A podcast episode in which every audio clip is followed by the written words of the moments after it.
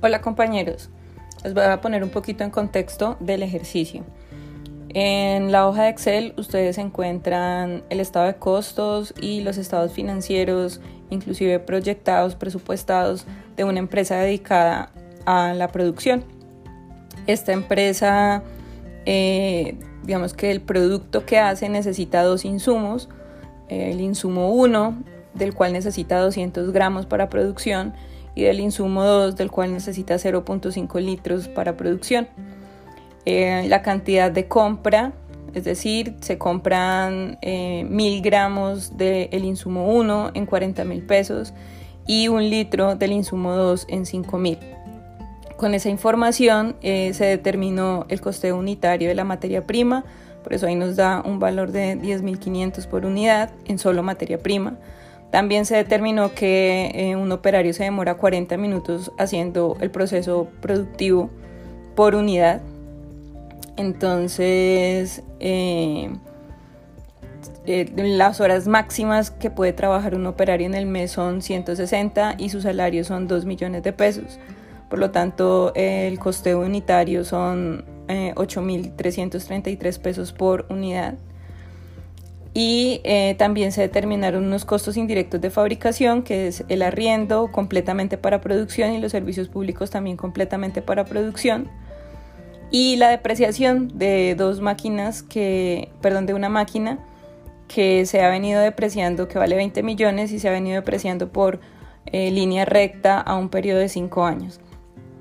Eh, acá se determinó el costeo, el costo, los costos indirectos de fabricación teniendo en cuenta un mes de operación.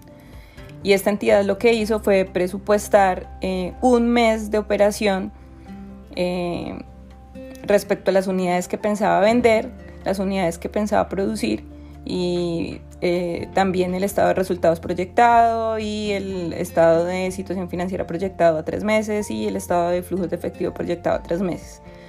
Se tuvo en cuenta para hacer las proyecciones, uno, que para determinar el precio de venta, esta entidad quiere manejar un margen de contribución para el primer mes del 30%, luego del 40% y luego del 50%, y que eh, esperaban crecer de un periodo a otro, del periodo 1 al periodo 2 esperaban crecer en un 3%, del periodo 2 al periodo 3 un 4%, y la inflación proyectada eh, de un periodo a otro, del mes 1 al mes 2 era, fue del 2% y del mes 2 al mes 3 fue del 5%. Esta, toda esta información que les estoy contando está dentro del archivo de Excel, que además eh, tiene pues todos los cálculos, ¿no? Está toda la información completamente amarrada. Debajo de este audio van a encontrar ustedes algunas preguntas que la idea es que utilicen, generen ustedes una copia de este archivo, perdón, y eh, hagan ustedes esas, eh, los cálculos necesarios para que puedan responder esas preguntas.